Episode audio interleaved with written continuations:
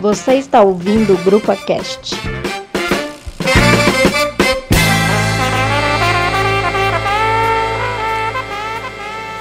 Olá, pessoal. Vamos iniciar mais um grupo aqui.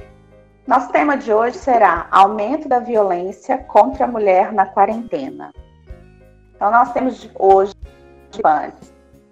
a Andresa Pereira, a Heloísa Cavalcante, a Yara Souza e a Nilma Coelho. Vou deixar cada uma se apresentar. Então, vamos começar aí. A Andressa, se apresenta para a gente, por favor. Olá, é, meu nome é Andressa, né? Eu sou psicóloga, é, especialista em intervenção psicossocial e agora faço especialização em psicologia comportamental. E recentemente, né, eu fiz uma capacitação específica para o manejo de relacionamentos abusivos na clínica psicoterapêutica. Então, esse tema é muito relacionado né, ao meu trabalho. Muito bem. Heloísa Cavalcante, se apresenta para a gente. Olá, pessoal. É, eu, sou, eu sou Heloísa Cavalcante, né? Psicóloga. Eu, tô, eu estou me especializando, na verdade, em relacionamento abusivo, né? Estou num processo ainda. E, na verdade, na clínica eu atendo é, como psicóloga de relacionamentos abusivos. E no momento é isso. Yara, se apresenta para a gente, Yara. Eu sou professora de Direito na Universidade Federal de Ouro Preto, sou advogada e trabalho com pesquisas e ações de extensão e luta, né, relativa a questões que violam direitos humanos, né? Então eu trabalho com mulheres, trabalho com pessoas com deficiência e todas as interseccionalidades aí é, consideradas. A Nilma se apresenta para a gente aí, Nilma. Olá, pessoal. É, Nilma, eu sou historiadora, é, trabalho em regência é, em Belo Horizonte, é, na educação básica, sou advogada é, particular e, e sou integrante da rede de enfrentamento à violência contra a mulher de Minas Gerais. Faço parte também, sou conselheira do Conselho Municipal uh, de Belo Horizonte, entre outras coisas, né, que a gente pode ir conversando. Então aí nós estamos com um timaço hoje, né? Para começar e falando um pouquinho, uma, uma contextualização, vou pedir a Yara para falar para a gente. Yara, fala para a gente um pouquinho. Bom, é, eu acho que a gente pode começar apontando que a questão da violência é, doméstica, né, a violência contra a mulher, é fator histórico aí na nossa sociedade, né? É, por mais que a gente tenha como marcos, né, e aí positivos, né, de proteção à mulher através da Lei Maria da Penha, né, a Lei 11.340 de 2006, e também, né, a Lei do Feminicídio, a 13.104 de 2015, eu acho que a gente tem que remontar a história da própria Maria da Penha, né? E a gente tem que relembrar que em 1983, né, o marido dela tentou assassiná-la por duas vezes, né? E ela teve vários processos e esse homem nunca foi é, condenado a ou responsabilizado pelos atos de violência que praticou com ela. Né, até que o Brasil foi denunciado por violação de direitos humanos e foi condenado né, na esfera internacional. É, e, um, e a obrigação dele foi então criar né, normativas, leis e políticas públicas voltadas para a violência é, doméstica contra a mulher em especial, né? E se a gente é, achar né, que esses instrumentos foram suficientes, parece-nos que não, né? É, se a gente analisar dados recentes né, do Atlas de Violência do IPEA, que é, de, que é um Atlas da Violência de 2019, mas que trabalha especificamente com dados de 2017, né, quando a pesquisa foi feita, nós tínhamos em 2017, cerca de 13 assassinatos, 13 assassinatos por dia de mulheres. ou seja, 4.936. Isso nós estamos por ano, né? Então, isso nós estamos falando é, daquelas violências e assassinatos, sendo que cerca de 39,3% são é, em casa, são dentro de casa, e desses, um grande número por arma de fogo. O que a gente verifica aí como que a mulher está suscetível dentro da residência, né? Aquela residência que deveria ser o lugar de acolhimento, lugar de cuidado, na verdade é onde ela se encontra extremamente exposta. E o uso da arma de fogo, né, como um instrumento aí mais ou um aumento, né, muito grande de utilização. É, nos parece que há nesses números, por mais que eles sejam extremamente alarmantes, uma subnotificação né? E por quê? Eu acho que a gente vai ter a possibilidade de discutir aqui vários mecanismos relativos a essa subnotificação ou para que ela não exista, né? Mas é, pesquisa de vitimização do Fórum Brasileiro de Legislações Públicas, por exemplo, é, encampadas aí pelo Datafolha, determinaram que, por exemplo, em fevereiro de 2019, 10,3% das mulheres afirmam ter sofrido violência doméstica né? Portanto, violência dentro de casa. Dessas, só 8% foram uma delegacia de mulher. E 5% dessas foram uma delegacia comum. Então, quer dizer, 89,6% das mulheres que têm coragem de dizer, né, em fevereiro do ano passado, que não tiveram coragem de dizer que não que, que sofreram violência doméstica, não foram a, a, a delegacia denunciar, não denunciaram de forma alguma.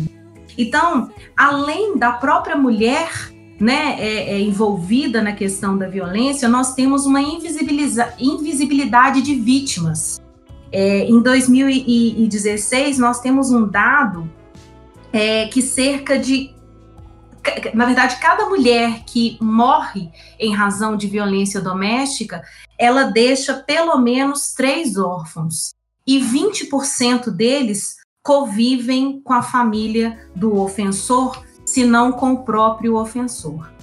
Então, é, quando a gente pensa que nós estamos, né, fiz esse apanhado geral para que a gente possa passar, né, a bola para as outras é, mulheres e meninas, né, que estão aqui conosco hoje, e pensar que nós estamos vivendo um contexto de pandemia, né, onde a regra é que nós fiquemos em casa, que nós fiquemos nesse ambiente doméstico, que em tese seria aquele que nos protegeria, não é, do, da, da, da, da Covid-19, do coronavírus, e ao mesmo tempo que a gente tem visto sendo noticiado aí por dados oficiais, é, a gente tem, por exemplo, uma pesquisa né, da Olhar, NetGuest CRISP da UFMG, que foi publicada no estado de Minas dia 11 de maio de 2020, é, dizendo que das 2.531 pessoas entrevistadas, 35,8%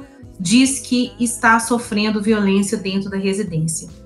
Especificamente em Belo Horizonte, região metropolitana, a gente tem esse número em 39,7%. Então, quer dizer, é um número muito grande de pessoas que estão sofrendo violência doméstica dentro de casa desses entrevistados.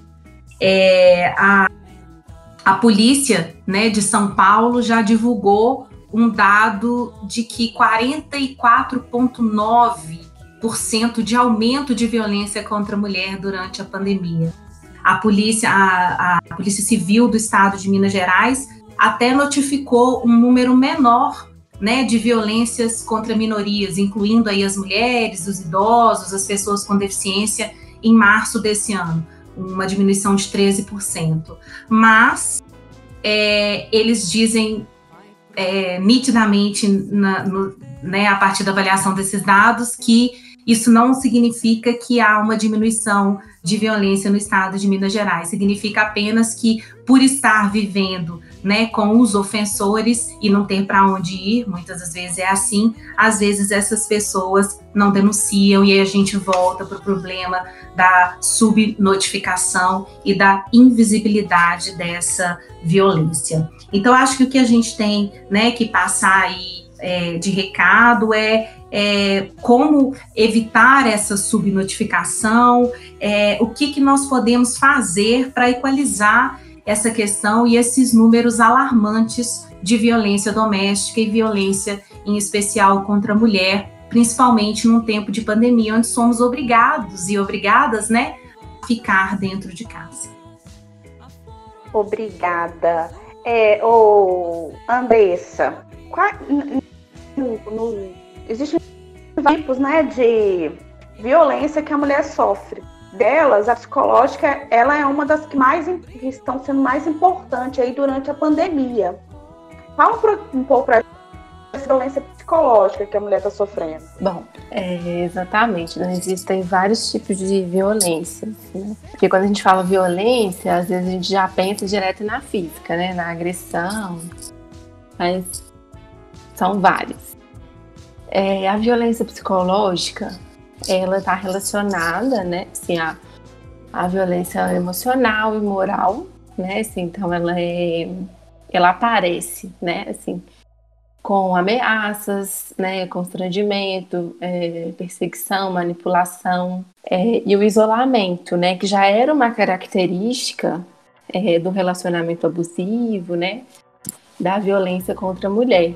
E nesse período, né, ele é, que a gente está aí é, relegado, né, assim, a, ao, a ficar dentro de casa, né, é, o isolamento, que é um, um fator é, de manipulação e de, é, de violência, né, que esse abusador usa contra a mulher, né, ele fica mais acentuado, né, assim, então é, o que reflete, né, assim, nas é, estatísticas, né, que estão sendo mostradas pela mídia, né, do aumento é, da violência, né, contra a mulher durante a pandemia.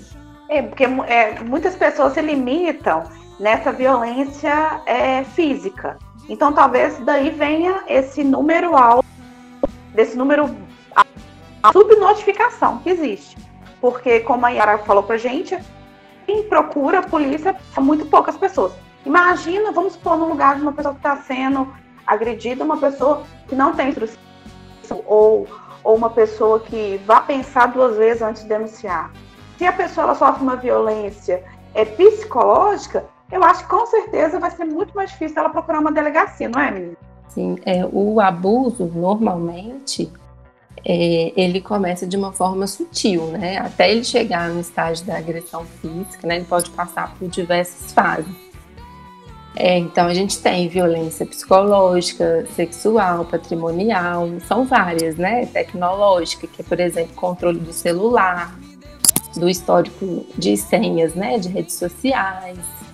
Então são várias, né? E lembrando uma coisa importante, que a base de um relacionamento abusivo é sempre o poder, dominação e controle, o que reflete muito o machismo, né, que é engendrado assim na, na sociedade que a gente vive hoje.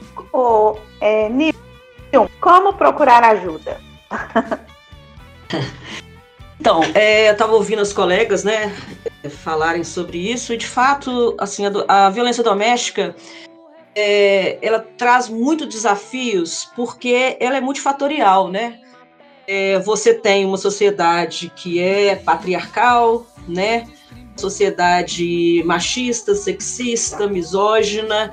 Essa construção ela é feita da mais tenra idade, né? Desde que a criança nasce, ela já sabe, né, o papel que ela já tem, né? O que, que ela tem que desempenhar. Então, para ser viril, né? O homem tem que usar azul, tem que é, bater no coleguinha, não levar desaforo para casa, é, e a menina, ela, tem, ela não pode ser uma, uma pessoa muito expandida, ela tem que ser recatada do lar, né? Porque assim ela consegue atingir aquele, aquele é, estereótipo, né? Do masculino e do feminino. Né? Então, é, é, é, muito difícil você conseguir sair desse círculo, né? E desse ciclo de agressão numa sociedade que é, acha que é natural e é, e é até mesmo é, é, natural mesmo, né? Que é a história do homem ser agressivo, né?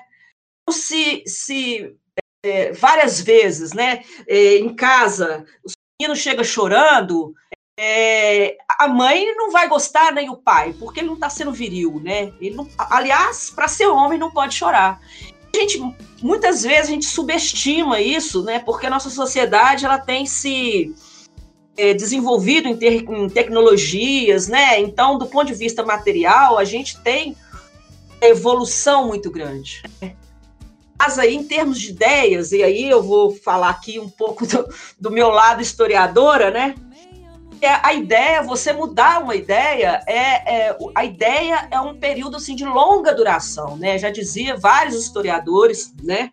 Historiador francês também, fala dessa, dessa construção, né? Para você mudar uma ideia, você não consegue mudar uma ideia do dia para a noite. Então você precisa de tempo, né? Porque a história é idades, né, ou das ideias, é uma história aí de longa duração. Bem, então assim, você a mulher perceber desnaturalizar a violência é algo que é muito difícil para a mulher. É, ainda no ambiente doméstico, é a menina que tem que arrumar a casa, é ela que tem que lavar né, a, a louça, é ela que não pode se é, rebelar em não arrumar as coisas dela. É, o menino não, o menino já é o contrário, né? Ele já nasce é, ele pode deixar as coisas é, reviradas, né? Quantas vezes nós não ouvimos, né, de, de, de, de, pessoas da nossa família ou até mesmo no nosso círculo, né, familiar aí e na, na, com os companheiros, né, de que ah, a toalha fica em cima da cama, né, e vira até um xiste, né? Tudo que é do homem vira um xiste. Então, assim, a mulher conseguir desnaturalizar e pensar que a violência ela não é a violência física apenas, a violência física seria que vocês até colocaram no, no, numa uma publicação aí, né, da grupa, aquele iceberg, né? Então você começa, você não, você não começa com feminicídio ou com agressão física. Isso é o que a gente vê, né? Talvez o mais perverso da, da, da, da violência doméstica é exatamente aquilo que é subterrâneo, aquilo que não é acessível. Às vezes, nem a própria vítima ela consegue perceber que ela está vivendo aquele, aquela violência, né? Então, eu sou advogada e, por vezes, é, as pessoas chegavam para mim muito vergonha. Primeira, a primeira coisa que vem à, à cabeça é vergonha. Vergonha por vários sentidos, muitas vezes porque já na família, é, é, os, os, os, os, irmãos, o pai, né, as, as figuras masculinas sempre as colocavam no lugar de só menos importância, né? Então, assim, a matemática, o raciocínio, porque também a gente é treinado para isso, né? É, o, o menino ele ganha um brinquedo, por exemplo, de médico, de, de construtor, engenheiro, de cientista, né? A menina não, ela ganha de enfermeira, ela ganha de. É, enfim, de coisas que requerem cuidado, de professora, né? Casinha, né? É, ganha panelinha. Panelinha, boneca. E quanto mais no diminutivo, melhor, né? Sinal que ela é, é mais engraçadinha e mais submissa, né? Assim?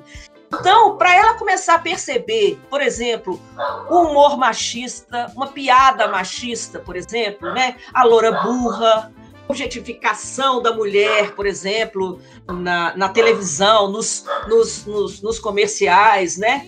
Essa invisibilização que ela tem quando é criança, né?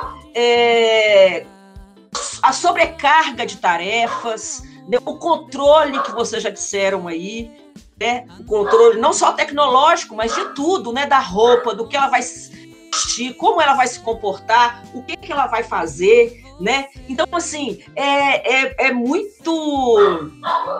É, é muita coisa né, que cai, recai sobre a mulher. Isso já é violência. Isso já é violência. Então, quando você chega para humilhar, né? Você não é ninguém, você não sabe fazer nada, você não sabe fazer uma conta de matemática, né? Porque a matemática é para o homem. Né? E a gente tem dados que mostram e, por exemplo, as Olimpíadas de Matemática é um problema, porque as meninas vão passando, as meninas que chegam lá, elas vão passando e não tem com quem competir.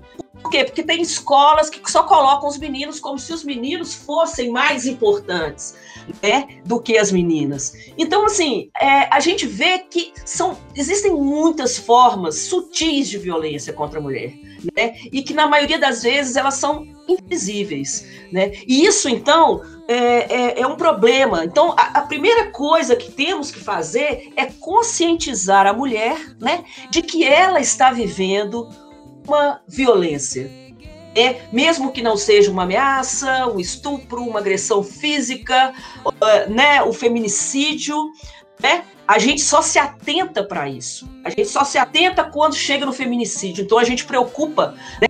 E a gente olha os rankings, né? A, a, a doutora I, a Yara, né, falou: olha, então vamos. É, é, é, tivemos 433 mortes em 2016. Né? Então, a isso chama atenção. Então, assim, é, a gente, a primeira, a primeira coisa que você tem que fazer é tirar essa culpa.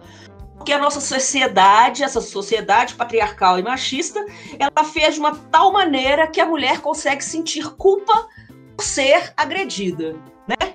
Ela consegue sentir culpa por ter alguém estuprado, alguém ter, é, enfim, pelas relações que ela se organizou na vida dela é, antes, né, na, na, na, fase com da família lá nuclear, né, e depois quando ela encontra um companheiro também que reproduz a mesma estrutura com ela. Assim, a primeira coisa que é importante é isso, é a gente conscientizar, é esse tipo de, de programa que vocês estão fazendo, né? É, agora na quarentena, as lives são importantes para que a pessoa não sinta é, vergonha. Né? E não tem que sentir vergonha, tem que também não significa que vai se vitimizar, porque também um, um outro lado da moeda, que é muito frequente, é, se, é cair na vitimização, né? Ser vítima, a relação não significa que você vai ser. Você tem que ser vitimizada, né? Você pode sim ser agente daquela. Está sujeito, né? Está acontecendo com você. Bom, então, é, é, é importante a gente sempre ter clareza né, é, de que existe subnotificação? Existe, inclusive em Belo Horizonte, a gente teve até mesmo na, no registro de violência doméstica, faz parte da rede de, enfrentamento à violência contra a mulher, que está sempre é, disponível né, para a gente conversar e, e fazermos formações, etc. Lá nós temos a doutora Isabela, que é, então, da, da, da antiga DEAN, né, que é a Delegacia de Mulheres, e ela é, colocou lá o registro é, que nós tivemos uma diminuição, né, é, teve, tivemos uma redução de 23% em Belo Horizonte do registro da violência doméstica. Olha bem, nós estamos falando de registro, nós não estamos falando de violência doméstica, e todo mundo sabe nesse que, que agora, né, em razão da, da do isolamento social, é, a gente, as, as, as, mulheres não têm saído de casa para fazer. Se antes era um problema, esse problema se agravou. Né? Então a gente tem visto, é, e o Conselho Municipal, a, acho que a Grupa também fez, né? Um que fala: olha, esse, esse vídeo é sem som, né? Quê? Porque exatamente um vídeo com som pode ser que o agressor que está com ela, né? E esse é o grande problema. Ela tá junto com o agressor. Então, ela tem que tomar cuidado, porque qualquer qualquer é, é, é, movimento pode ser tido para ele como uma traição, né? Eu, eu vou me entregar para a polícia e ele pode então reverter a situação e chegar já né, numa situação é, mais grave de um, uma tentativa de, de, feminicídio ou propriamente o feminicídio.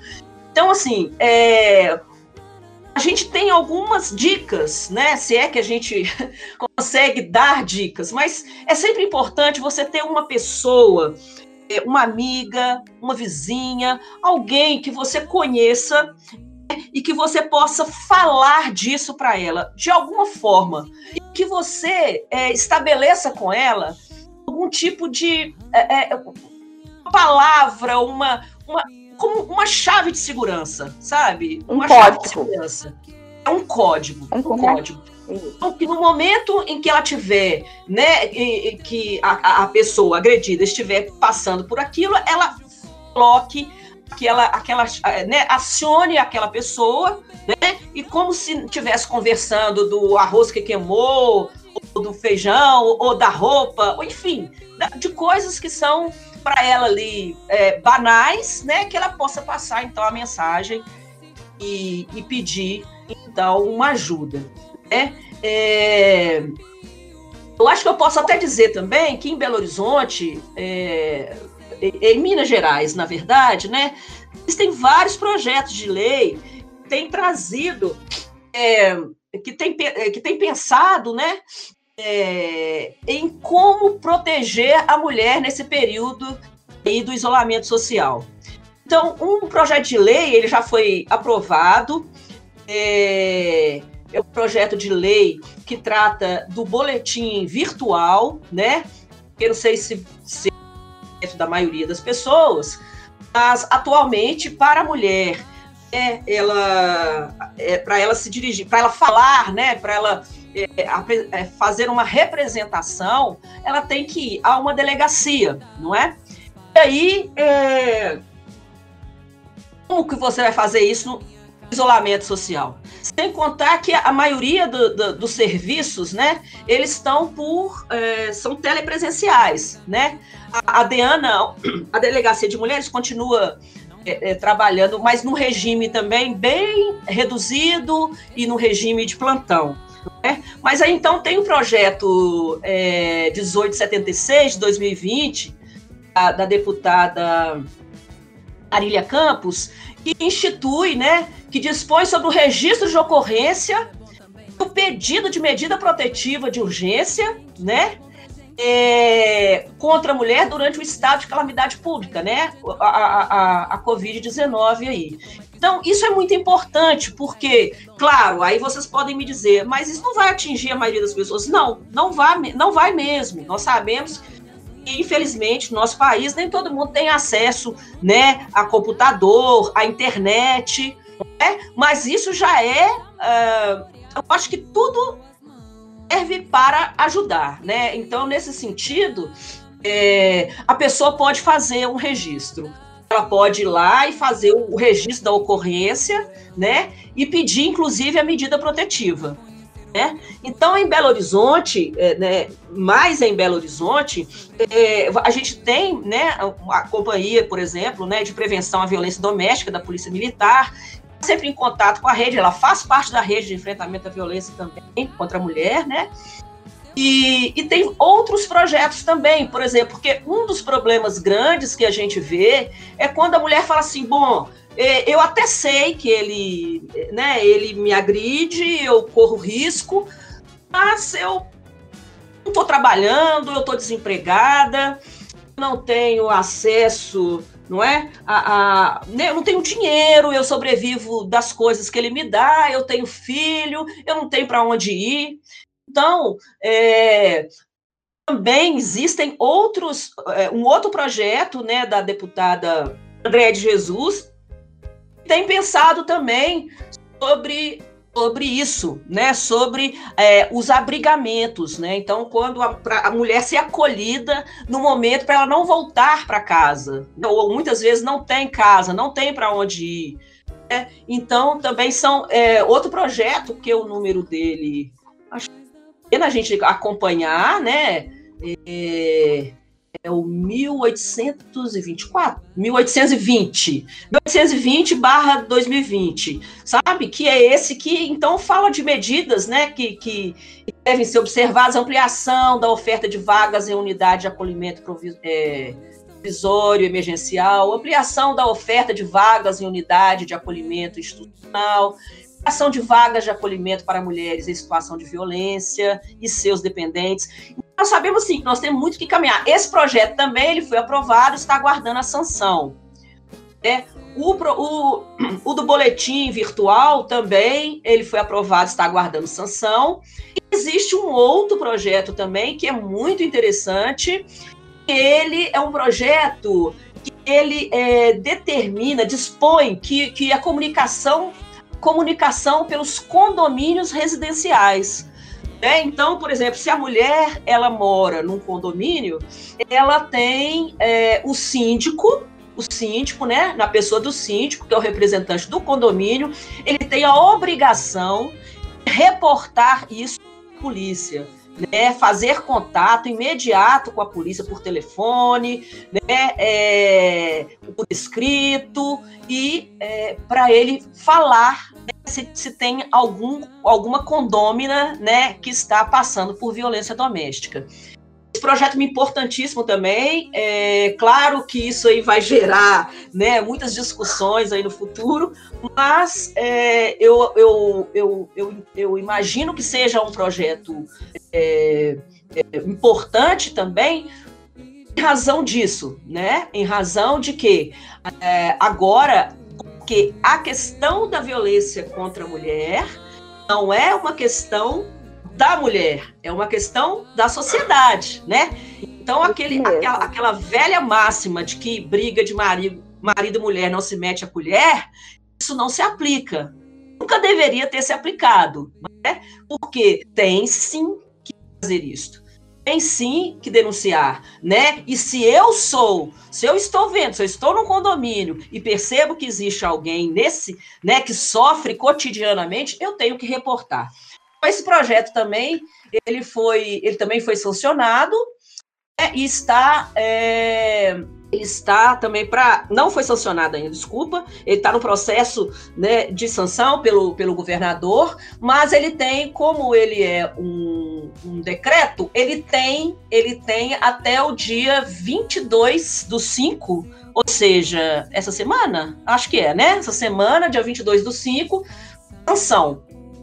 Se o governo, não, se o, o, o governador não sancionar, ele volta e aí ele vai ser publicado. Certo? Então, assim, é, não sei se eu consegui ajudar um pouco assim nessa porque é isso né ele é, é, a violência contra a mulher ela é multifacetária né aí que está o nosso grande desafio de desmontar essa lógica e, e, esse pensamento aí né esse pensamento é, é, patriarcal. Isso mesmo. É, sobre a questão da violência, dos sinais de violência, então, como a Nima falou, é um, iceberg, e no pico dele a gente tem lá o feminicídio, que é quando sai a manchete falando é, houve o feminicídio ou a tentativa de feminicídio, mas o que vem lá atrás, às vezes a gente consegue ver. Tem coisas que são é, como, como a Andressa, a Andressa já falou, são coisas assim como a questão da tecnologia, a questão das. Mas como que conhece os sinais da violência contra a mulher que são para além do óbvio? Às vezes a gente vê uma pessoa, a gente vê uma pessoa assim, que você vê o casal, aí do nada acontece uma coisa dessa. Pode ser que venha de casos antigos, de alguma coisa já esteja acontecendo naquela família e que, é, que a mulher não, ainda não havia é, procurado ajuda, mas a gente fica assim, como? Então tem vários sinais que são aí um pouco escondidos. Fala um pouquinho desses sinais, Andressa, para consegue ver se a gente já consegue identificar antes, né? Porque às vezes até a gente mesmo, talvez a gente nos, nos nossos próprios relacionamentos, a gente talvez está passando por isso consegue ver, porque pra gente é normal, como diz a, como a Anima falou, como nossa, a nossa criação faz a gente achar que isso tudo é normal. Então, o que, o que, o que é o que, que é pra gente, assim? Fala um pouquinho pra gente, além. É, só para contextualizar, né, assim, o relacionamento abusivo, ele tem como característica a vivência de um ciclo, né, que a gente chama de ciclo da violência, né? Então, ele, é, esse ciclo consiste em três fases, que é a fase da tensão, é, da briga propriamente dita, né, de algum desentendimento, e a fase da lua de mel, que é a fase em que é tudo, né, que é o pedido de desculpa, que é tudo em mil maravilhas. E além disso, é, além do ciclo, né, o relacionamento abusivo também tem uma característica que é do escalonamento da violência. Então, o abuso ele começa sutil, né? Que a gente vai falar um pouco dos sinais psicológicos, né? É, do, do relacionamento abusivo, mas ele começa sutil e vai se intensificando, né, e podendo chegar no estágio, né, de agressão física, morte e etc. Mas os principais efeitos psicológicos, né, do relacionamento abusivo é, são alguns, assim. E aí eu vou falar um pouco da confusão mental. É, o relacionamento abusivo, ele causa confusão mental, perda de consciência, é, não no sentido de desmaiar, não, né? No sentido de é, eu não conseguir elaborar, né, os meus pensamentos, né?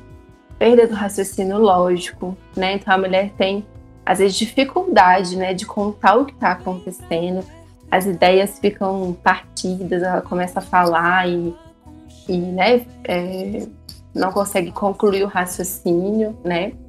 Tem um outro ponto, né, assim, que, é um efeito psicológico também, que é não sentir medo, né, desse, é, desse parceiro, né, não compreender o risco, né, e isso é até, né, assim, a mulher entender que ela está num relacionamento abusivo é muito complicado perigoso, né, assim.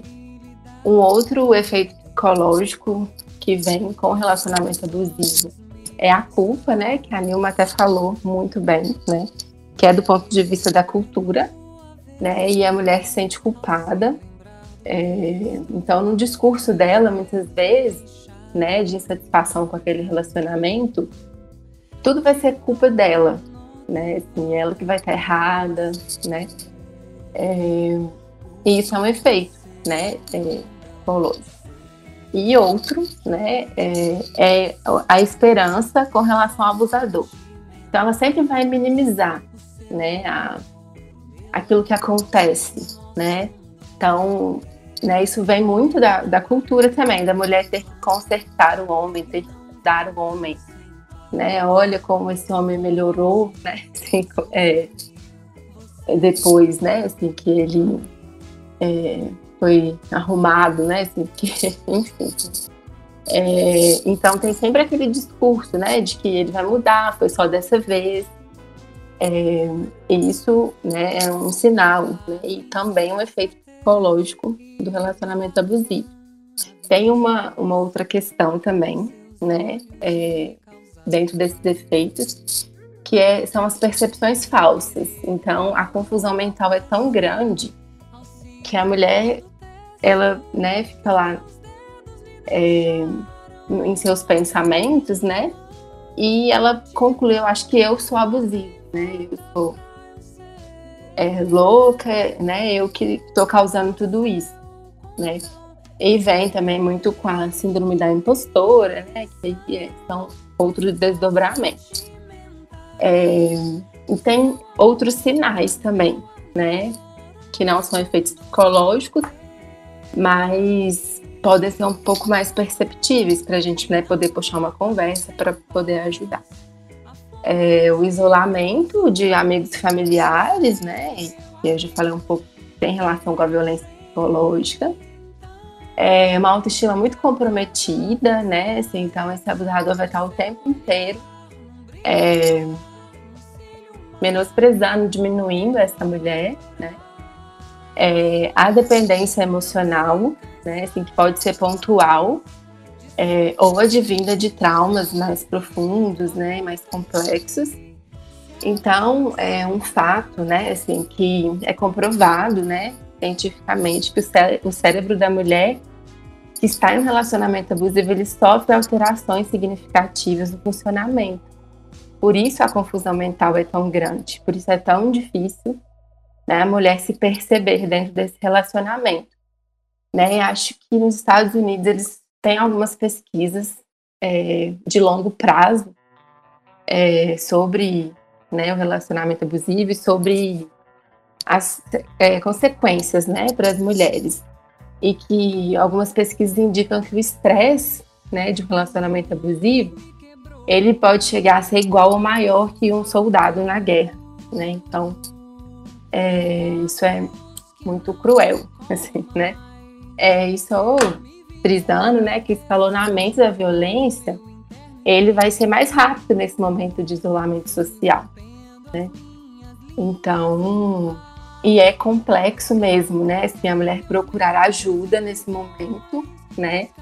É, então a gente, né, por, por, exemplo, na psicologia a gente tem algumas estratégias, né, de não fazer um atendimento por vídeo, áudio, por mensagem de texto, e-mail, SMS, né, alternativas, né, para que isso, para que a gente possa prestar o atendimento, né, assim, mas é, é isso, acho que é isso. Tem alguma dúvida? Não, não claro pra gente, né?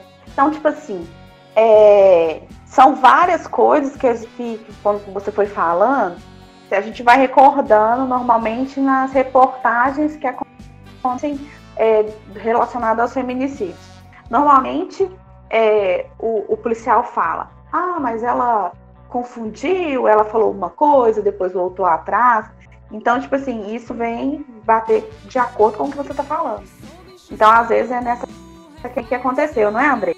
Sim, é exatamente isso, né? Assim, e é uma é uma questão tão grave, né? Assim, porque as pessoas não estão preparadas para entender e acolher essas mulheres, né? A gente mesmo, às vezes, uma amiga, um familiar, né, passando por isso, e às vezes a gente nem a gente tem paciência, né? É, e assim, o que a gente precisa mais ter, né, com essas mulheres é paciência e empatia, porque é muito difícil passar por isso. Sim. É, a gente tem aí um perfil de agressores, normalmente, que as pessoas falam. Existe um perfil, esse agressor tem um perfil. Mas aí, em tempos de pandemia, nós estamos vendo aí pessoas assim, que, que, que relatos de pessoas falando, ah, mas ele não era assim. É, vamos tentar desmistificar esse perfil. Heloísa, fala um pouquinho pra gente aí. Então, né, vamos desmistificar um pouco esse perfil mesmo do, do abusador, né? Porque esse abusador, a gente coloca ele lá e a gente aqui. Né? Como se ele fosse um monstro é, que não está perto de ninguém, que é uma coisa paralela a nós. E, no entanto, ele está bem pertinho da gente, né? Mora com as mulheres, estão ali no seio intrafamiliar, como já foi falado aí. Com as meninas que falaram muito bem, né, sobre a questão dele estar tá junto, dele estar tá próximo, que normalmente acontece, né, isso dentro da família, não é fora, muito, é pouquíssimo, né, os casos que que acontecem de abusadores fora da família. Então, esse homem, ele né, é mostrado assim na literatura que ele na infância, geralmente ele na infância, ele foi um homem também, ele foi abusado, né, na, na infância, ele teve um relacionamento abusivo naquela família, ele era agredido na infância, ele foi, ele geralmente foi é, violentado sexualmente, né, conviveu com pessoas violência, de violência na família. Então, já começa daí, né? Esse perfil. Mais adiante, é, com todo esse cenário, né, familiar, no futuro, provavelmente ou não, a gente não sabe o que, é que vai ser essa pessoa no futuro, né? Só com o tempo mesmo que vai ser mostrado isso. Mas eu vou dar um apanhado assim, porque o que eu vou falar aqui, é, as meninas já até falaram, né? Porque tudo que elas falaram tá nesse perfil, na verdade, do abusador, né? Esse perfil é, potencialmente né, do feminicídio, potencialmente agressor. Na verdade, esses homens são o quê? Simplesmente uns trabalhadores, são pessoas trabalhadoras que recebem o seu dinheiro no final do mês. É, né, no feminicídio, então, eles não têm geralmente nenhuma passagem, né, pela polícia. Eles são, tipo assim, os homens de bem, né? Então, por isso também a dificuldade de, às vezes, alguém de fora daquele relacionamento identificar uma pessoa que é agressiva, porque ele vai ser muito sutil, na verdade. É o que a gente tem visto, né? Então, ele vai ser uma pessoa, é, no começo, né? ele vai ser uma pessoa muito gentil, agradável, é aquele, né, o, o, o que vai trazer as flores, é o que vai trazer o chocolate, é o que vai te tratar muito bem no começo. A verdade é essa. Então, por isso, logo de início, é lógico que a mulher não vai entender que aquele, aquela pessoa pode ser um bom abusador como, né, um cara tão romântico, tão tão legal comigo, vai ser um abusador, né? Não, não, geralmente você não vai ver isso de início. Então, assim, é muito complicado identificar, né? Esse, esse tipo de, de pessoa. Uma coisa interessante que eu achei, assim, desses abusos, né? 90% são em seio familiar. Como já foi falado aí, é, geralmente as mulheres não, não denunciam, né? Outra coisa, quando o, quando o abuso é psicológico, menos ainda é denunciado. Porque para muitas mulheres o abuso psicológico nem é percebido, né? Isso também já foi falado, mas no tocante que eu vi aqui sobre o perfil dos abusadores, é, eles usam primeiramente do abuso psicológico, depois do físico. Ele não chega batendo, ele não chega né, falando que essa saia tá feia, falando que né, sua amiga não, não presta, né? É, que é assim que é falado ao longo da, daquele relacionamento. Então, assim, ele vai chegando sutilmente, né? E depois vem aquela coisa da, da violência psicológica mesmo, porque quando a mulher chega ao ato de denunciar o agressor psicologicamente, eu acho que ela, assim, tem até mesmo um quê de, de conhecimento, né? Porque para se libertar desse tipo de abuso é só o conhecimento e entender o que está acontecendo na vida dela para poder estar tá fazendo isso. Então, eu apanhei aqui alguns, né, algumas características do agressor. Eu vou falar algumas delas aqui, e se alguém tiver alguma mais porque eu sei que são muitas, né? É, a primeira delas é a carência afetiva. O que é a carência afetiva, né?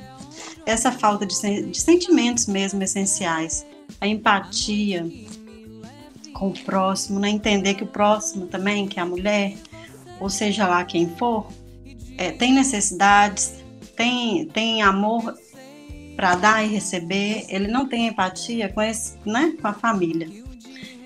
E eles nunca estão atendidos, né, nessa carência, nunca é o suficiente deixa, eles deixam essas lacunas assim em aberto, porque não, não, é um buraco que não preenche. Né? Esse comportamento é próprio do agressor e às vezes até ele mesmo não entende o que está acontecendo, porque ele também, não vou dizer que ele é vítima, mas de certa forma, né?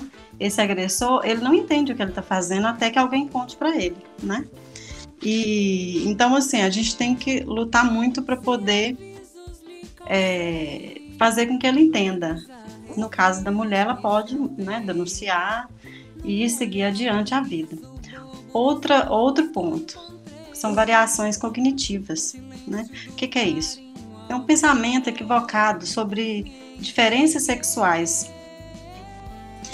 O que, que, o que, que, que, que aparece aí? É, ele vai entender, né, por causa de, de, dessa sociedade machista, patriarcal, que a mulher é realmente inferior a ele. Geralmente nas delegacias, eles é, é uma justificativa, apesar de que 80% do, dos agressores eles, eles não dão assim uma justificativa palpável, sabe? Mas ela é mulher, né? Até você, alguém aí falou, acho que a Denise falou da questão de do policial até mesmo, né, é, interferir naquilo ali. É, mas foi isso mesmo? Ele te agrediu mesmo, né? Já é também uma, uma, uma violência institucional, né, no caso. Mas aí já é outro caso, não, não vem ao caso aqui. Outra dificuldade que aparenta nesse agressor é a de comunicação. Esse homem vai ser o estressado, ele fala o que vem na cabeça, magoa as pessoas com insensatez ele magoa não só a mulher, o filho, a mãe, quem tiver né, na frente. Isso é um ponto muito importante, porque ele está cometendo abuso com a mulher e ele leva isso para outro para outros lugares, né? Principalmente até mesmo para o trabalho, porque ele não vai não vai ser duas pessoas, um no trabalho e outro em casa. Sutilmente ele vai levar, generalizar isso para o trabalho, não é verdade? É, ele é uma pessoa que também não gosta de ser o centro das atenções, né? Porém, se sente o centro das atenções. Um, um, uma coisa estranha aí que aparece, né? É, então, assim, é um tímido ou é um, um estressado boca aberta, um boca suja, falar dessa forma. Mas, assim, de um jeito ou de outro, ele vai ter essa dificuldade de interação, né, de comunicação. Porque ou ele é 8 ou 80, vamos, vamos dizer assim, né? Então, assim, é uma questão. Isso aí eu acho que dá para identificar bem, né, numa pessoa, assim, né? Outra coisa bem, né, é a dificuldade nas, de solução de problema. Isso é, um, é uma coisa que nasce com a gente, né, inato nosso. Então, é, a gente tem essa, essa, né, essa destreza de estar tá, é, solucionando problemas. E esse homem ele vai ter essa enorme dificuldade de estar tá fazendo isso, porque não consegue ver outras formas a não ser bater, espancar, fazer essa humilhação psicológica, né, contra a mulher. Então, é, e são regras simples, né, de mergulhar num problema, é, determinar o que, seja, o que deve ser feito e executar. Ele simplesmente não tem essa destreza de fazer de fazer essa essa esse, né, esse probleminha aí. Então assim, você vai perceber que ele tem essa dificuldade realmente. Outra coisa bem interessante é o baixo nível de autoestima. Ele se sente inadequado, né, para enfrentar os desafios do dia a dia, não acredita no seu potencial. Ou seja, isso faz com que ele, ele realmente ache que, né, talvez ele não seja o homem ideal para aquela mulher, ou que, né, que outra pessoa vai pegar, é, ele não tem confiança nele mesmo, né? A verdade é essa. Tem a negatividade, a, negatividade dele é extremamente, né, é, acentuada. Outra coisa bem interessante é a baixa tolerância diante de frustrações. Imagina só qualquer coisa que aconteça nesse relacionamento entre esse homem e essa mulher e ele não ter essa tolerância diante da frustração. Por exemplo, ele falou lá com a mulher, né, que não quer que ela saia com aquela, que ela não, não quer que ela vá para a rua, que ela vá para qualquer lugar que seja, e use aquela saia, aquela mini saia, e a mulher vai contra isso, né? ele vai aguentar esse tipo de, de frustração? É óbvio que não. O que vai acontecer aí é uma irritabilidade muito grande, né? É, e, aí, e por aí vai. Tipo assim, através, através, através desse pequeno, desse pequeno exemplo, já dá para perceber que ele, tipo assim, né? Como assim? Já partir para agressão ou agressão psicológica só por causa de uma saia, para ele pode ser pouca coisa, mas para mulher ali já vai ser uma coisa bem, né, é, agressiva para ela. Você quer falar alguma coisa, Denise? É, não, é só, só, só, só queria falar a questão do hum. você falou da, da, baixa autoestima. Sim. A gente vê muito casos de feminicídio seguido de suicídio. Sim, sim. Até mesmo porque vem o arrependimento, né? Até, até mesmo porque vem um arrependimento depois. A pessoa não é. Ela, igual eu falei antes, ele, ele é uma pessoa que ele não tem é, ficha criminal, né? Geralmente, as pessoas que cometam, cometem feminicídio, eles não têm é, é uma ficha policial anterior. Eles são os, tipo assim, entre aspas, né? Os normais da sociedade, né? O que trabalha, o que traz sustenta, o que tem uma família, né? Até mesmo aquela família margarina, né? dois filhos, o pai, a mãe e o cachorro. Então, assim, quando acontece, fica todo mundo muito chocado. Geralmente as pessoas nem sabem ou não prestam atenção também, porque, como a amiga Nilma falou, entre briga de marido e mulher, ninguém mete colher, né? Apesar de que a gente mete, mas tudo bem. E uma coisa muito assim, eu acho que isso é uma coisa mais, mais, mais visível, né? Que é o ciúme patológico, que são uma das principais formas assim de, de dessa pessoa estar tá praticando esse abuso. O ciúme é um dos principais, né? Um dos, é, é o começo, na verdade. Tanto que a Andresa falou aí do ciclo, né? Do ciclo de violência e ele está dentro disso, né, Andresa? Do, do, desse ciclo aí, né? Da, primeiramente na tensão, né? Que vem o ciúme, depois é, a explosão, né? Daquele, daquele relacionamento e depois com a lua de mel que acaba que vira o ciclo novamente, né? Então, a demonstração de machismo, geralmente ele é esse tipo de abusador, ele tem uma demonstração do machismo, é nítido. É nitidamente que ele vai que ele vai estar tá falando tipo, só poderia ser mulher. ainda mais se for ainda mais se for dirigindo um carro, por exemplo. Ah, fez isso, só podia ser mulher. É, tipo assim, ah, vou falar para você porque ela não entende. Eu já passei por isso, então eu tô comentando até sobre mim mesma. É, uhum. Quem nunca, né? Eu acho que quem é mulher não pode falar que nunca passou por, por esse tipo de agressão, porque é aparente, né? É assim, mesmo que às vezes a pessoa nem é machista, uhum. a pessoa às vezes ela nem é machista, mas como na nossa cultura tá tão tá tão imbricada com isso, tá tão internalizada, que às vezes as pessoas falam sem saber, né? Porque nem todo mundo sabe que ele é. Então, é, no perfil, geralmente também, né, tem os que usam álcool e outras drogas, né, gente? Porque isso não é, não é, é, é, um, é um desencadeador, mas já tá ali, né? Já tá internalizado, já tá, aquele homem já tá ali é, apresentando realmente o que ele é. Isso, o álcool e outras drogas vão só né, dar é, abertura para acontecer. Tem, tem os também que é, tem transtorno de personalidade. Entre os mais frequentes são o antissocial e o narcisismo. Né? O antissocial, eu acho que a gente pode falar sobre não gostar de participar de conversas, né? Tipo, vai ficar sempre recluso e tudo. E o narcisista, ele tem um comportamento de grandiosidade, né? Sente mesmo necessidade de admiração e ele tem também muita falta de empatia. Então, esses são os dez, uns, dez, uns pontos assim que eu separei para poder estar tá falando sobre. E todo, nem todo homem que tem esses, né, essas características são agressores, mas todos os agressores eles têm, eles têm essas características, né? Então, assim, quem quiser falar mais sobre o perfil, tiver alguma dúvida, pode me perguntar aqui que eu tô.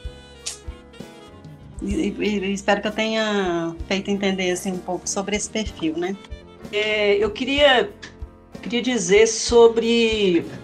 É, a gente sempre que fala é, da violência doméstica, a gente sempre se reporta às relações heterossexuais, né? E, e a gente é, vê que, que também existe uma invisibilização também da mulher, né, em relações homossexuais, né, homoafetivas. Então, é, e também essa mulher que sofre agressões, por exemplo, da companheira, né, ela, ela sente mais vergonha ainda, atualmente, né, assim, mais, é mais comum ela tentar esconder porque a sociedade já está condenando aí por ela é, fazer parte de uma relação homoafetiva, né? Então a gente também tem que é, deixar claro que a violência é, não, não é só do homem para a mulher, da mulher para a mulher também, né? Ou no caso de as mulheres trans, né? É, que muitas vezes vivem, né, são também é, vítimas, né, de, de, de agressões domésticas, né, vítimas aí de uma violência, né, é, é, são agredidas em casa também, e que também não, e não existe uma escuta. E aí não existe uma escuta dupla, né? Porque se antes a mulher, para chegar nesse, nesse, nesse grau, vamos dizer assim, né, de reconhecimento, sofrer uma violência doméstica, né? A, na polícia, por exemplo, na, na década de 80, uma mulher ir à delegacia de mulheres era extremamente complicado, né? Porque já começava pelo, pelo, pelo guarda, né, pelo soldado, né, que não reconhecia aquela, não tinha aquela escuta, né? Se hoje ainda a gente tem problemas, pessoas reportam problemas, né, que existem, você imagina, vocês imaginam como era isso na década de 80. Então, hoje, é, o, o, mais um desafio é também a gente trazer essa conscientização e essa formação e essa explicitação né, para as pessoas é, trans, transgêneros, né? E, e, e também para as pessoas, é, para as lésbicas, né? Porque elas também têm o direito é, de ter a proteção do Estado, né? Tem o direito de ter proteção do Estado. Então, eu queria ressaltar aqui, porque a gente fica pensando muito né, nessa relação é, heterossexual. Mas, muitas vezes, numa relação homossexual, não, des, não desapareceu ali o binarismo, né? Aquela, aquele que, aquela, né, que teoricamente faz um papel mais é, masculino, né, mais yang, mais né? E a outra que faz um papel mais submisso, né? Que fica mais em casa, né? Porque o binarismo ele ainda existe na nossa sociedade muito forte. Então as, as pessoas acabam assumindo papéis, né? Que são dados, né, para o homem e para a mulher. Então eu queria também ressaltar isso, né, que essas mulheres também têm direito à proteção do Estado, né? A proteção e a prevenção, né, para que elas não cheguem nesse, nesse, é, é, é, numa delegacia também. Ah, queria ressaltar isso. Ah, ótimo, ótimo, ótima pontuação. Andresa, você, você tem algum caso, alguma coisa sobre isso para falar para a gente? Sobre essa questão do, da violência nas relações homoafetivas? Não, caso assim é, de, de atendimento, de, não.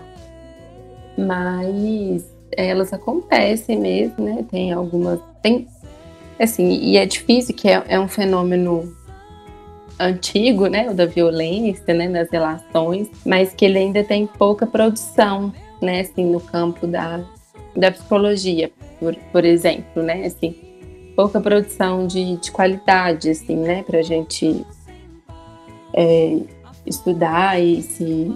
Né? Mas, assim, hoje é, o que a gente sabe é que 97% dos abusadores e agressores são homens.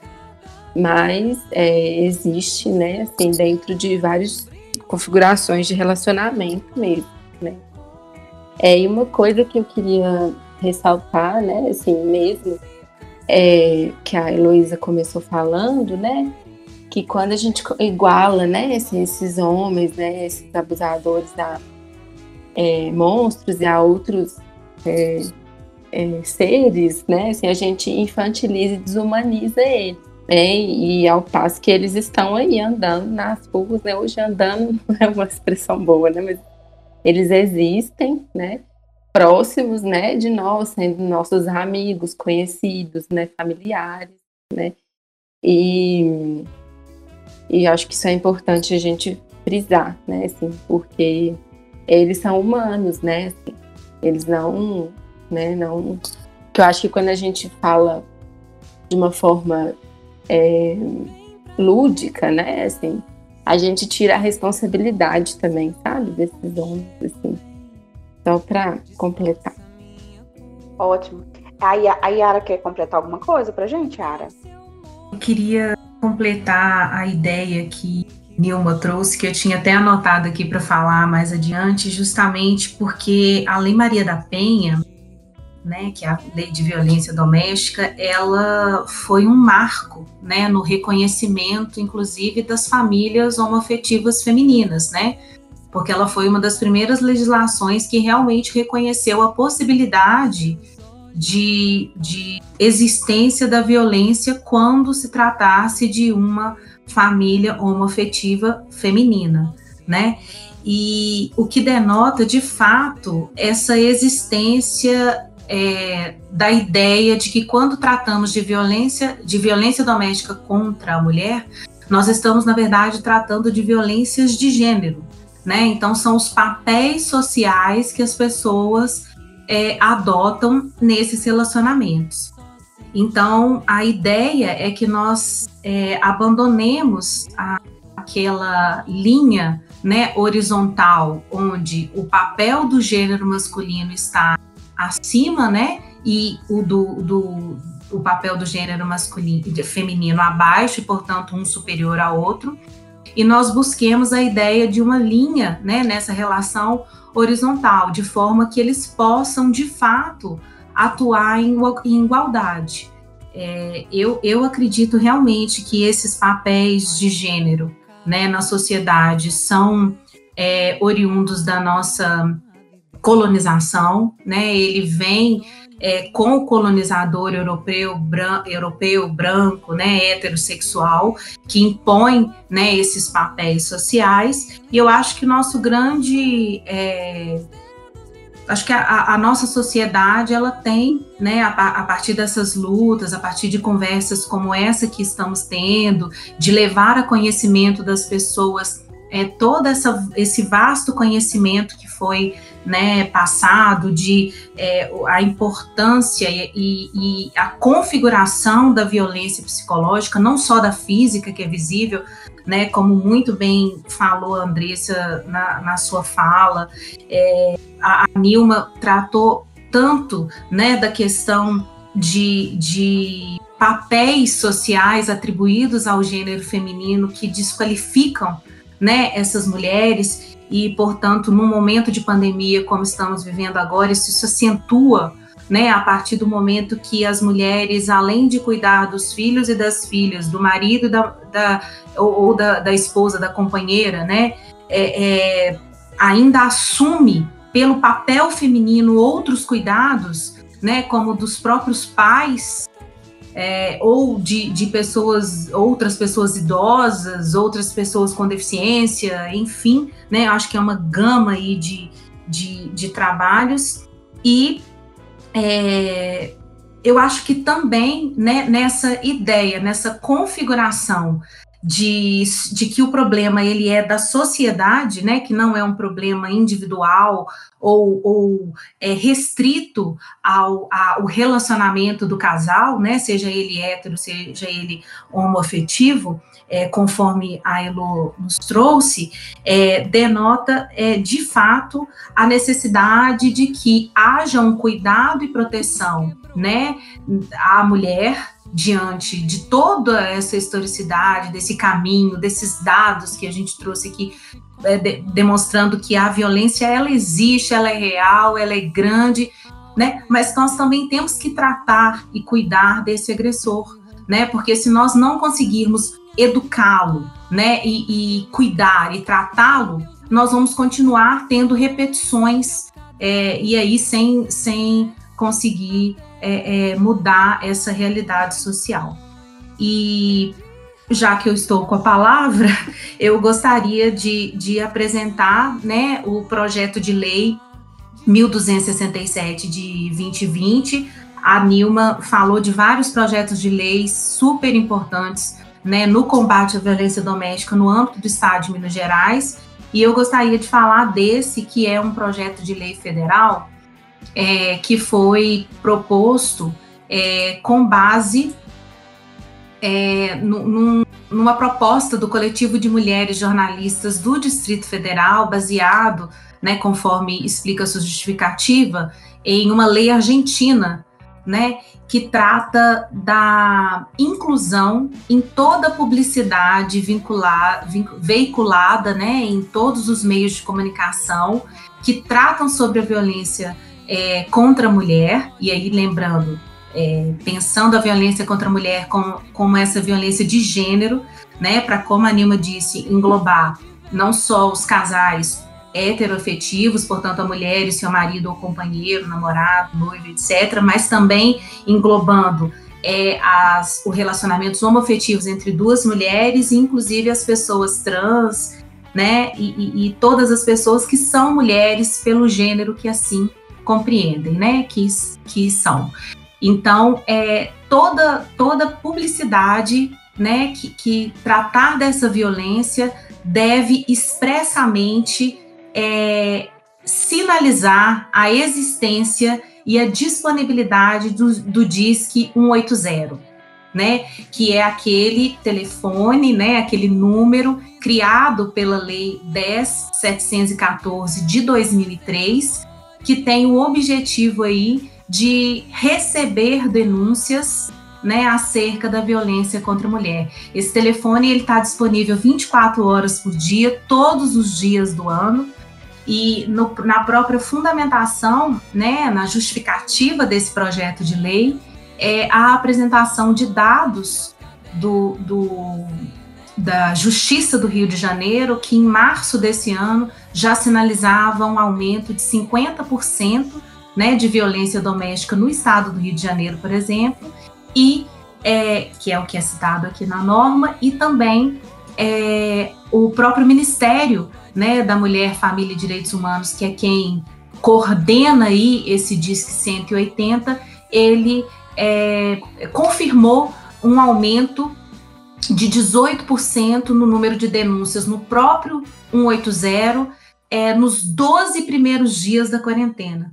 Né? Se a gente puder recuperar esse dado hoje, eu acredito que seja é muito maior, por isso que essa campanha do Disque é, 180 é, é uma alternativa né, à utilização da internet, é, é, é, a utilização do telefone, que pode ser utilizado pela própria mulher, que pode ser utilizado pelos vizinhos, que pode ser utilizado pelas amigas, pelos amigos, é, por toda a sociedade, para de fato é, denunciar aí essa violência contra a mulher.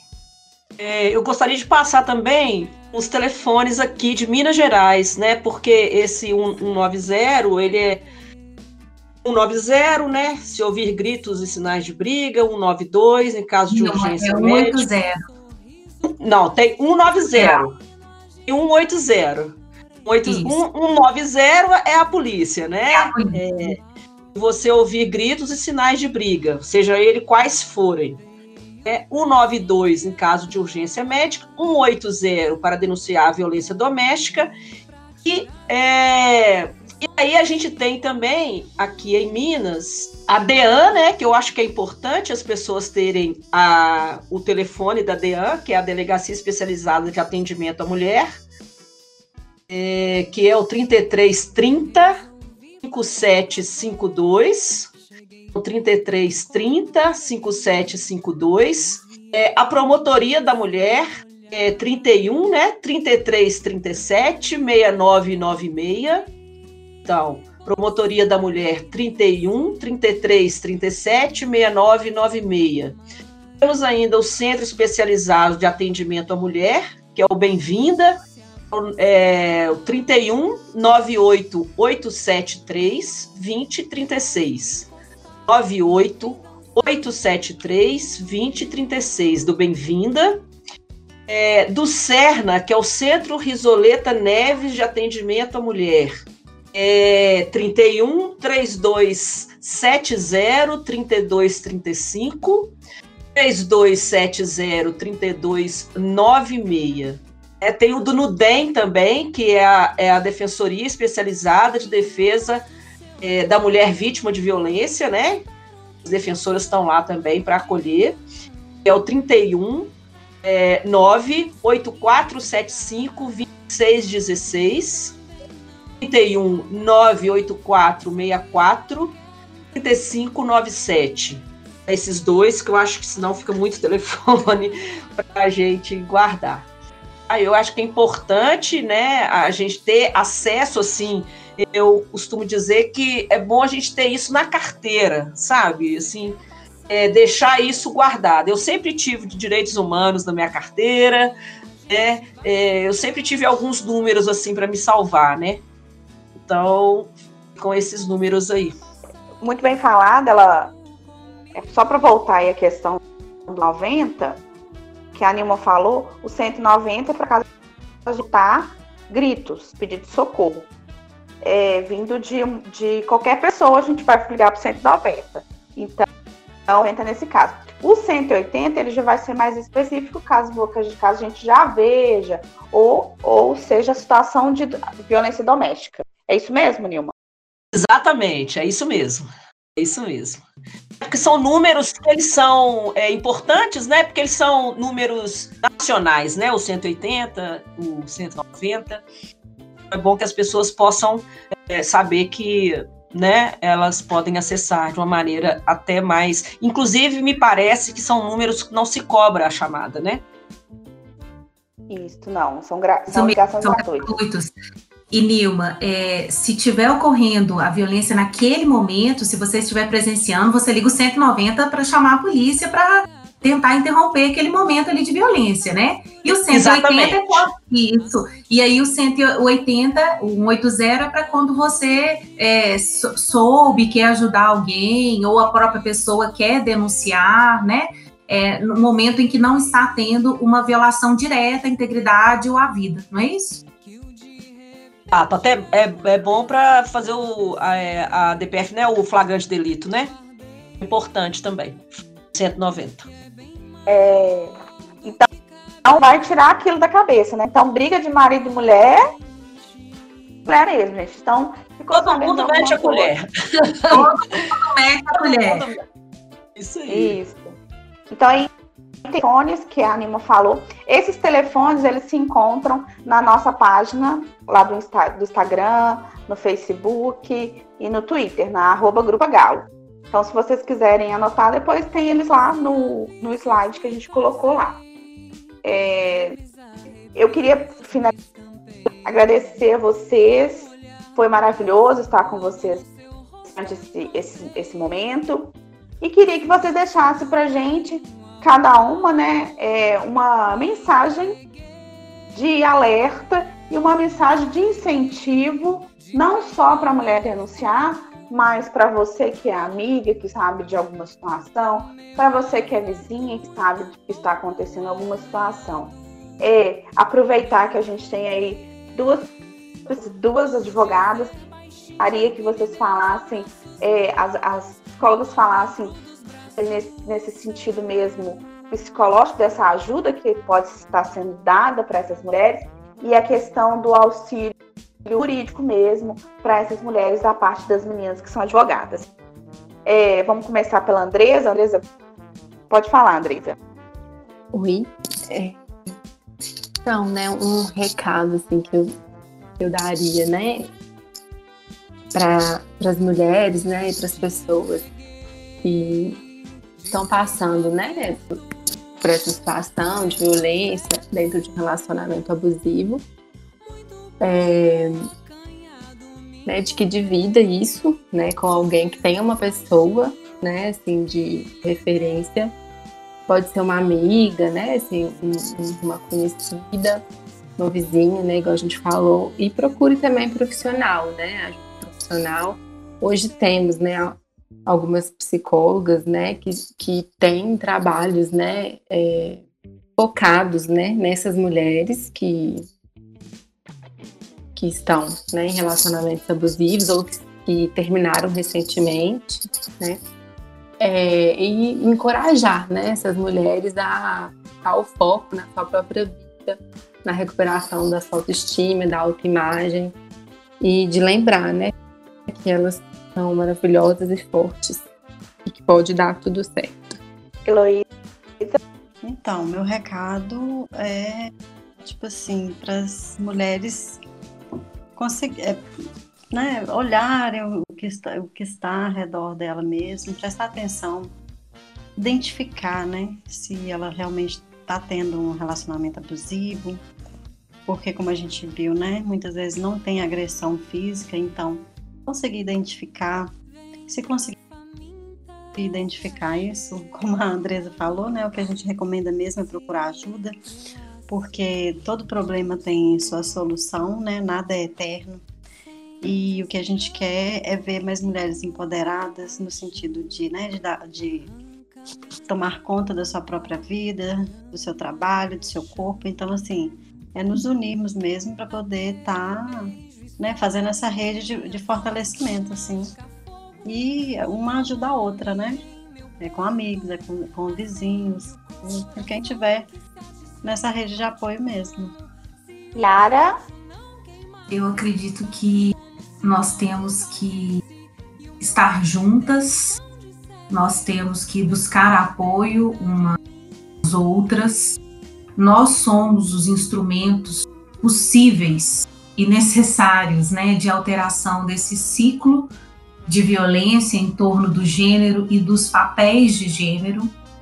Então, é, nós temos que é, nos dar né, a oportunidade de ouvir e ser ouvidas, e a partir disso recriar a nossa própria realidade, mesmo que para isso nós tenhamos que usar códigos, que nós tenhamos que usar a voz, que nós tenhamos que usar mímicas, sinais, né? Mas nós temos que nos comunicar, é, criar coragem para isso e saber que não estaremos sozinhas, né? Que nós não estamos sozinhas, é, nós estamos juntas, nós somos uma rede muito grande, muito forte e que ao nosso lado nós temos legislação, nós temos políticas públicas, nós temos instrumentos de Estado, né, ou não, como a própria grupa, né, que pode nos auxiliar.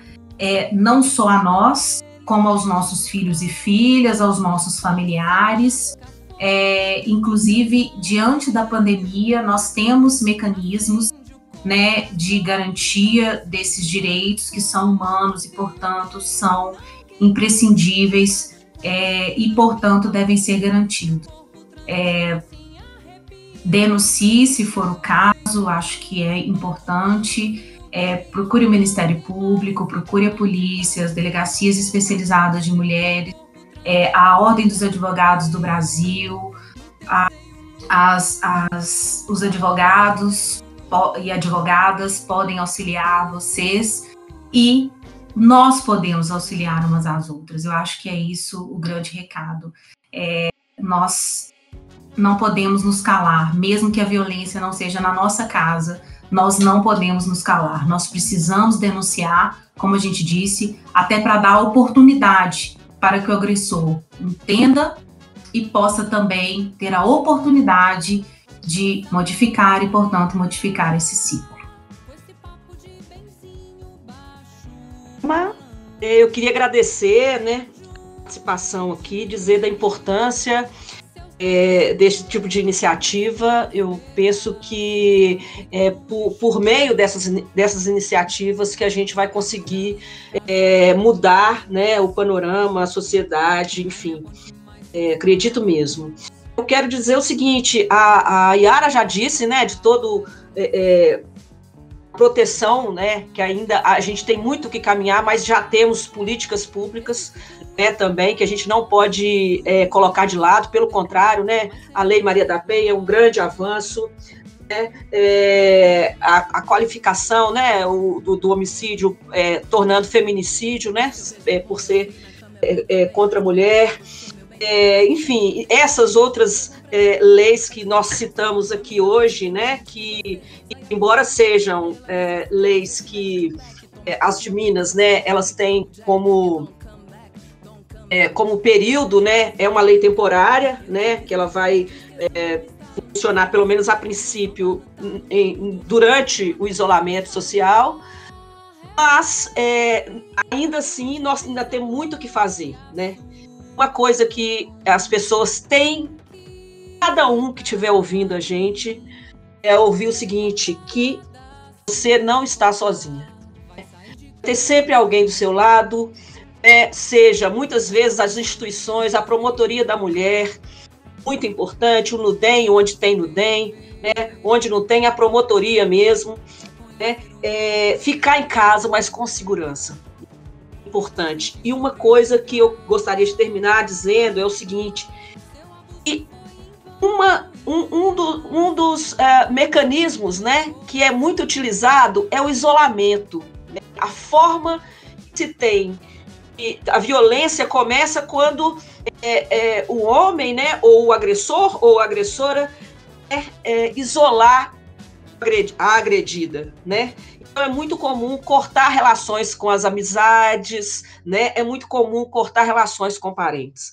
Então, é, fique em casa mais com segurança né? e que tenha sempre relações, né? que nunca perca as relações com as amigas, parentes, né? Porque aí você consegue é, enfrentar é, a pior situação que você, você está vivendo em razão né, de uma violência doméstica agradecer imensamente e dizer que estou sempre disponível né, para quem está em Belo Horizonte. Estou em Belo Horizonte, é, pode procurar também meu escritório. Estamos aí, estamos juntas, tá? Mas aqui também temos o Nudem, né? Temos a promotoria. Então, isso. Muito obrigada. Eu que agradeço a sua participação, o seu aceite aí para estar com a gente hoje. Posso encerrar? Pode sim. Obrigada, Denise, pelo convite. Foi muito bom. Beleza, Denise. Muito obrigada mesmo. Obrigada. E até a próxima. Obrigada a todas. Adorei a conversa, o bate-papo. E pode, tendo mais, tendo mais, podem contar comigo. Meninas, eu gostei muito de ouvir você. Foi muito legal, tá? Falar fundo do meu coração. Foi um, um, uma conversa é, interdisciplinar, né? A gente ouviu pessoas de várias áreas, foi muito legal é, para mim, para os meus estudos, para as minhas lutas. Só enriqueceu mesmo. Muito obrigada, tá? Denise, obrigada.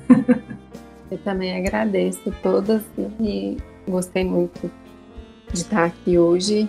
E acho que esse é um exemplo né, de como a gente pode fortalecer outras mulheres. Foi o nosso Grupo Cast especial sobre o aumento da violência à mulher na quarentena.